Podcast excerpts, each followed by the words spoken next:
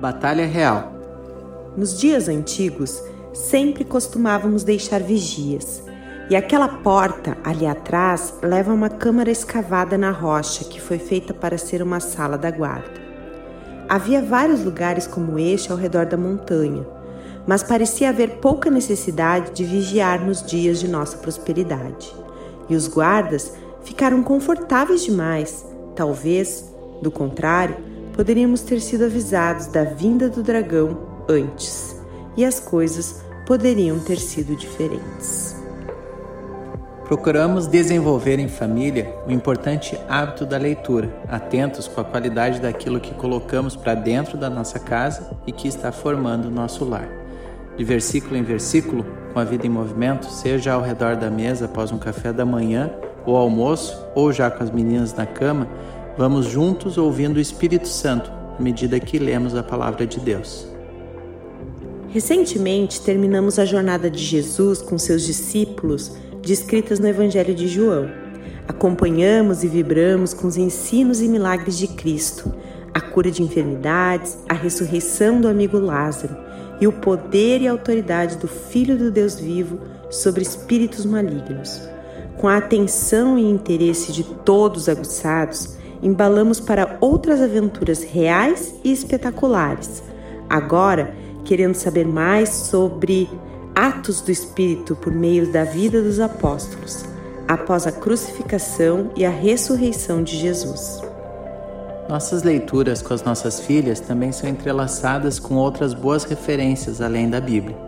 Temos acompanhado com elas, por exemplo, as histórias da família Ingalls, viajando de carroça pelo meio oeste dos Estados Unidos antes dos anos 1900.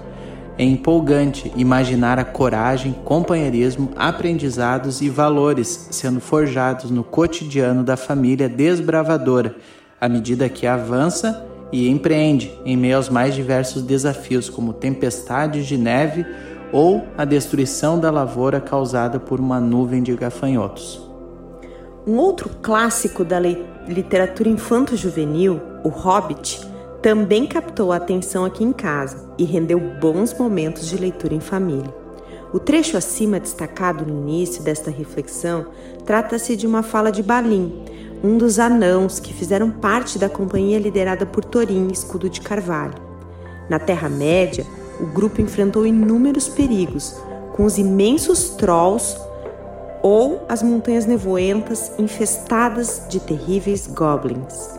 Ao chegar na montanha solitária, que outrora pertencia ao povo dos anãos, mas que havia sido invadida pelo dragão Smaug, Balin então constata que a história poderia ter sido diferente se, em tempo de prosperidade, não se tivesse considerado que a atenção em vigiar não fosse assim tão necessária.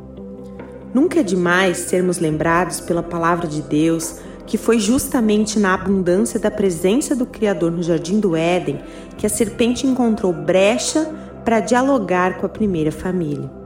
Com confusão e mentiras, Satanás propôs sagazmente uma alternativa diferente da que havia sido projetada, estabelecida e permitida por Deus. Omissão e insatisfação humanas deram espaço à articulação maligna com suas consequências de destruição. Enquanto viveu em Israel com seus discípulos, Jesus os instruiu a respeito da realidade espiritual. Não só ensinou sobre, mas para aqueles que crescem e vivessem em seu nome, delegou a autoridade para entrarem nesta jornada.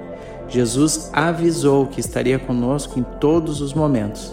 Não estamos sozinhos em meio às batalhas da vida real e por isso não devemos recuar e nem ceder território ao medo, covardia, orgulho ou outros inimigos. Assim como lemos esses dias aqui em casa, após um café da manhã, fortalecidos pelo Pai com o poder do Espírito Santo, podemos avançar e cooperar com o projeto que Jesus confiou aos seus discípulos.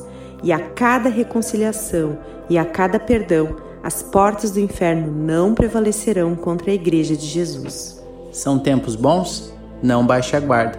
São tempos desafiadores? Lembre-se, não estamos sozinhos nas batalhas da vida real.